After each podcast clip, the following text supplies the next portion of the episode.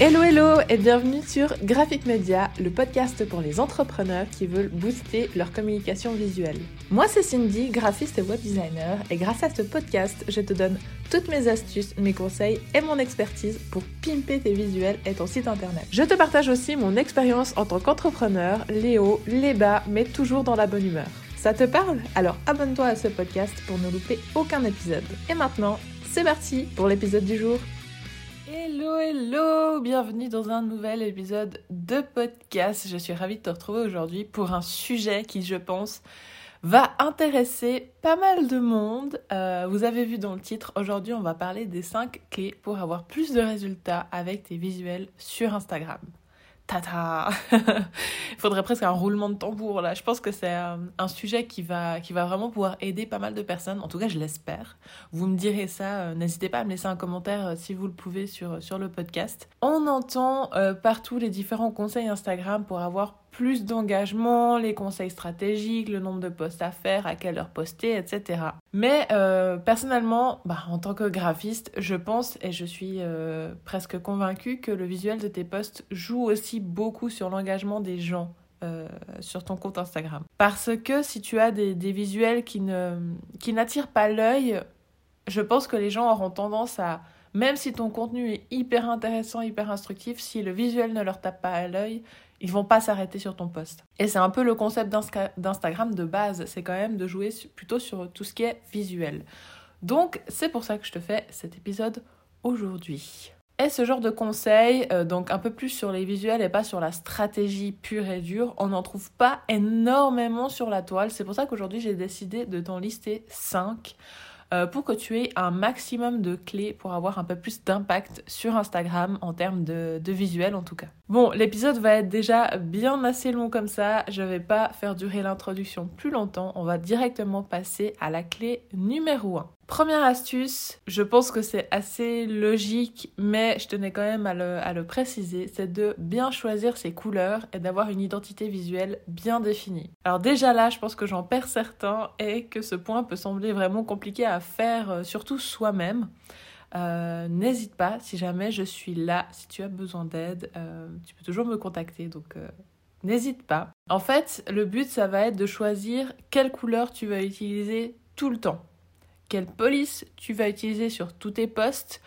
Et comme ça, ça va rendre euh, beaucoup plus homogène ton feed et ça sera moins aléatoire sur chaque post. L'avantage, c'est non seulement d'avoir un feed et des posts qui attirent l'œil et qui sont reconnaissables, mais en plus, toi, ça va te faire gagner du temps.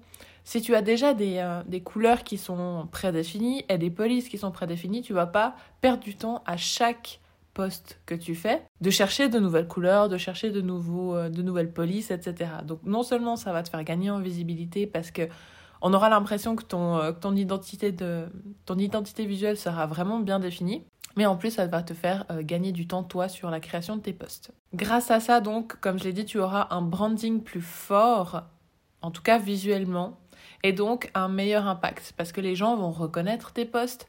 Euh, je ne sais pas si ça vous le fait, mais euh, on m'a déjà souvent dit que mes posts, euh, on, les, voit assez facilement parce que j'ai vraiment un style reconnaissable, des couleurs reconnaissables, des polices aussi reconnaissables, même si je suis un petit peu en train de changer. Je ne sais pas si tu as remarqué.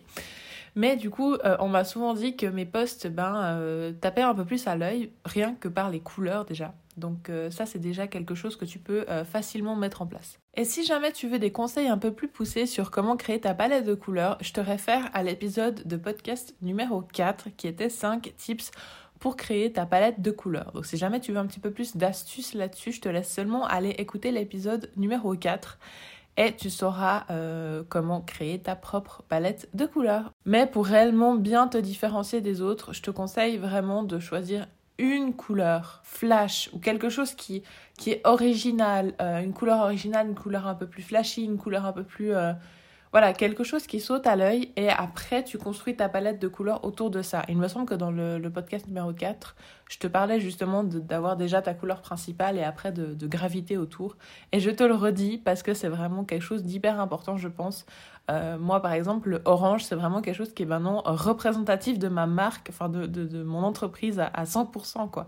Donc d'avoir cette couleur de base qui va te suivre et ensuite tu gravites autour avec d'autres, d'autres teintes, d'autres couleurs, c'est, je pense, vraiment la meilleure des euh, stratégies. Maintenant que tu as ta palette de couleurs, que tu as une identité visuelle à peu près définie, avec des polices, etc., il va falloir que tu puisses euh, mettre tout ça en œuvre sur tes posts Instagram. Donc ma clé numéro 2, ça va être d'utiliser des outils qui sont simples et à ta portée. Je suis bien consciente que pas tout le monde est graphiste, pas tout le monde ne maîtrise Photoshop, Illustrator et tout ce genre de logiciels-là. Donc, euh, même si tu n'es pas designer, même si tu n'as pas les compétences qu'un graphiste peut avoir, il y a vraiment maintenant en ligne plein, plein, plein d'outils qui peuvent t'aider. Euh, comme le plus connu, je dirais, ça serait Canva. Euh, tu en as sûrement déjà entendu parler, surtout si tu me suis sur Instagram, j'en parle assez souvent. c'est un outil que moi-même j'utilise pour la création de mon contenu. Euh, oh là là, je, vois déjà les gens crier au scandale, les graphistes, elles utilisent Canva. Alors oui, je n'ai pas honte de le dire. Parce que quand on a un outil aussi performant, aussi, euh, aussi utile, pourquoi s'en passer, quoi? Mais je précise que j'utilise vraiment que pour la création de contenu, euh, que ce soit le mien ou quand je travaille en collaboration avec des clientes pour refaire leur feed. mais c'est pas avec Canva que je vais te créer ton logo ou ton site internet. On est bien d'accord je tenais quand même à le préciser. Donc Canva, c'est un outil qui est vraiment super simple à utiliser, qui est très très facile à comprendre et que bah, en plus dessus tu as pas mal de templates que tu peux utiliser si jamais tu sais pas trop comment euh, assembler les choses. Après, il faut bien sûr les personnaliser pour entrer donc euh, dans la clé numéro 1 que je t'ai euh, que je t'ai donnée juste avant. Mais en soi, tu as vraiment tout dessus pour, pour bien faire. Tu as énormément d'options qui sont disponibles gratuitement en plus, donc je te conseille vraiment de de tester l'outil. Euh, de toute façon, tu as aucun, engagement. Euh, tu peux seulement le tester gratuitement et tu regardes si ça te plaît. D'ailleurs, en parlant de Canva, n'hésitez vraiment pas à me suivre sur Instagram. Donc c'est @graphicmedia parce que vraiment, je donne assez souvent des conseils sur Canva et surtout euh, d'ici cet été, il y aura une grosse surprise qui arrive. Donc, euh, si jamais vous utilisez Canva, que vous voulez en savoir plus ou même que vous voulez euh, tester, n'hésitez pas à me suivre sur Instagram parce que je pense que ce qui arrive, ça va vraiment vous plaire. Donc, ça, c'était la deuxième astuce, utiliser des outils simples et ne pas euh, se casser la tête avec des outils trop compliqués. Donc, reste vraiment dans les choses qui sont à ta portée. Si tu n'es pas trop à l'aise avec les outils informatiques, surtout, je te conseille vraiment de rester sur des choses simples. Pas besoin d'avoir des choses compliquées pour faire de jolis contenus. la clé numéro 3, ça va être d'utiliser des carousels, mais surtout de les utiliser correctement. Haha, ça va être ça la chose.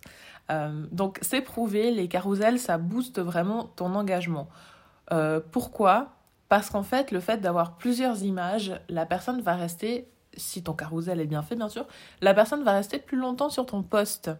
Donc, qui dit quelqu'un qui regarde ton poste plus longtemps, dit quelqu'un qui est engageant pour Instagram, en tout cas pour l'algorithme. Et du coup, ton, ton post va être un peu plus mis en avant que les autres. Je parle de carousel, mais peut-être que tu ne sais pas ce que c'est. En fait, les carousels, c'est les posts où tu peux avoir plusieurs images les unes après les autres. Donc, c'est comme euh, une espèce de slide où en fait tu, glisses sur la droite avec ton doigt et tu as plusieurs images. Je pense que tu as déjà dû voir ça sur Instagram. Donc ça, c'est ce qui s'appelle un carrousel. Il y a deux, trois petites astuces que tu peux faire pour encore plus booster euh, l'aspect carrousel et l'aspect visibilité.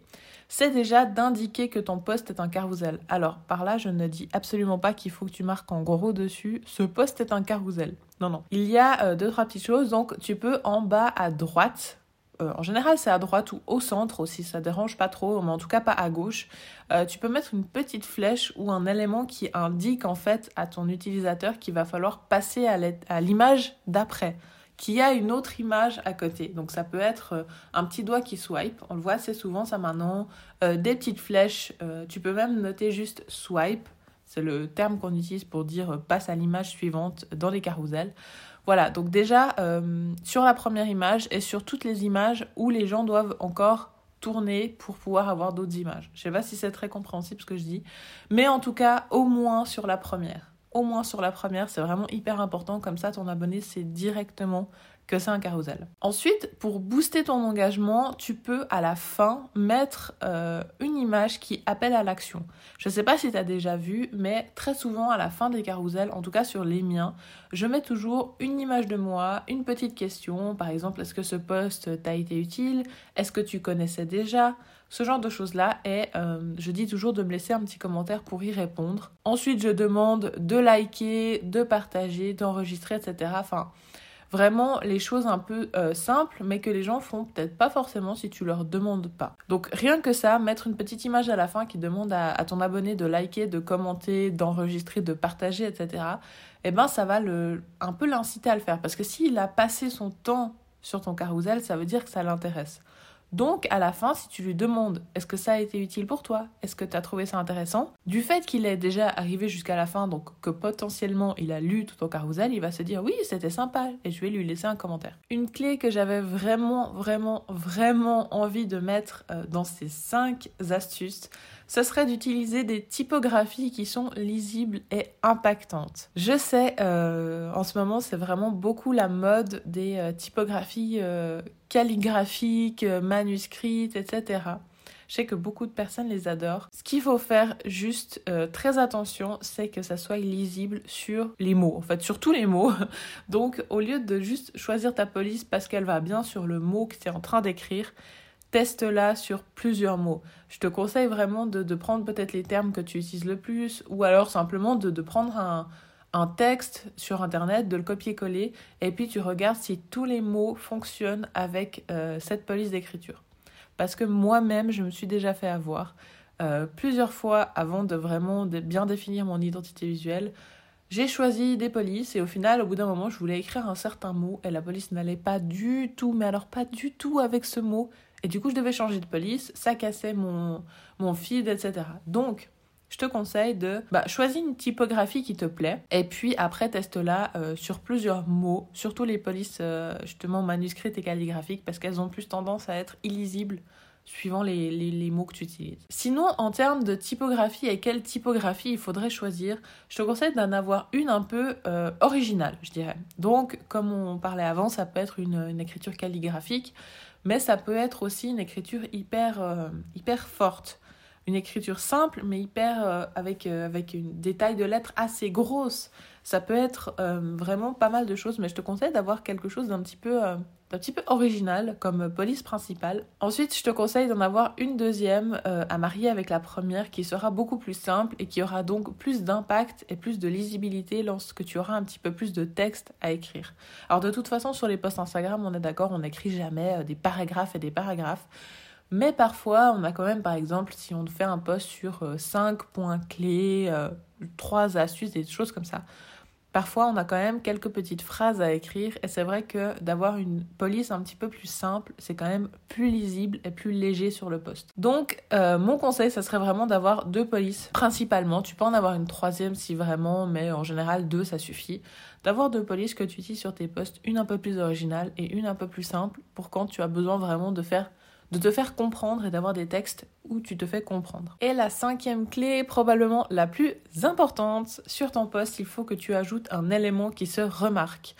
Ça peut être soit euh, par tes couleurs, donc avoir le fond de ta couleur principale qui soit vraiment flashy. Ça peut être euh, ton identité, donc d'avoir un, d'avoir euh, une identité vraiment propre à toi-même, que les gens reconnaissent facilement. Donc ça, je dirais que c'est un peu le, premier axe. Et le deuxième axe où tu peux avoir de l'impact, c'est en ayant un élément intrigant sur ton visuel. Euh, un élément qui attire un peu l'œil. Je sais que, que assez souvent, moi, je m'arrête sur euh, les visuels qui ont par exemple un, un mock-up de téléphone. Donc c'est euh, les, les postes où vous avez un, un, iPhone en fait ou un téléphone et à l'intérieur vous avez quelque chose soit qui bouge ou pas forcément. Euh, les, euh, les posts qui ont des vidéos, des gifs, des choses comme ça ont aussi plus tendance à être regardés parce que eh ben c'est plus attrayant en fait comme contenu la vidéo que simplement une image, mais essaie de mettre un élément qui, qui se remarque. Dans tous les cas, euh, si tu arrives à avoir euh, un icône, un dessin qui va attirer l'œil sans faire euh, du putaclic, hein, on est d'accord, on va pas mettre des flèches partout, etc. Enfin comme c'était la mode à l'époque sur YouTube. Hein. tu peux avoir ça, donc des dessins, des icônes, ou alors simplement un mot euh, en gros mis en évidence, euh, un mot qui va peut-être euh, interpeller ta cible. Donc ça dépend dans quel domaine tu es, mais un mot peut-être qui veut dire beaucoup pour ta cible. et qui va lui donner donc envie de lire ton post et d'interagir avec toi. Bon bah je crois qu'on a fait le tour des 5 clés principales que j'avais à te donner pour avoir plus d'impact sur Instagram grâce à tes visuels. Euh, j'espère que l'épisode t'a plu. N'hésite pas à me, laisser un petit commentaire et une note si jamais la plateforme où tu écoutes le podcast te le permet. C'était un épisode un tout petit peu plus fourni que, que les autres, je pense. Un peu plus long, je sais pas avec le montage, je sais pas si au final ça sera plus long que les autres, peut-être un peu, mais pas beaucoup. Mais j'avais vraiment, euh, j'aurais pu te donner que trois clés, euh, voilà, faire un épisode plus court, etc. Mais j'avais vraiment plus de choses à te dire et j'avais, j'avais vraiment envie de tout te donner dans cet épisode et euh, de pas faire de rétention d'informations. Donc voilà, c'est pour ça que l'épisode est un petit peu plus euh, un petit peu plus fourni que d'habitude. J'espère que tu as pris des notes. Bon, de toute façon, tu peux le réécouter à ta guise. Hein. si la plateforme d'écoute euh, où tu es te le permet, n'hésite pas à me laisser un petit commentaire et même une note si jamais tu as aimé l'épisode et que tu aimes le podcast. Ça me soutiendrait beaucoup et ça aiderait le podcast à se faire connaître. Donc ça serait vraiment très très chouette de ta part si tu as aimé, bien sûr. Il me reste plus qu'à te souhaiter une très belle fin de semaine et à très bientôt pour un nouvel épisode de podcast. Bye bye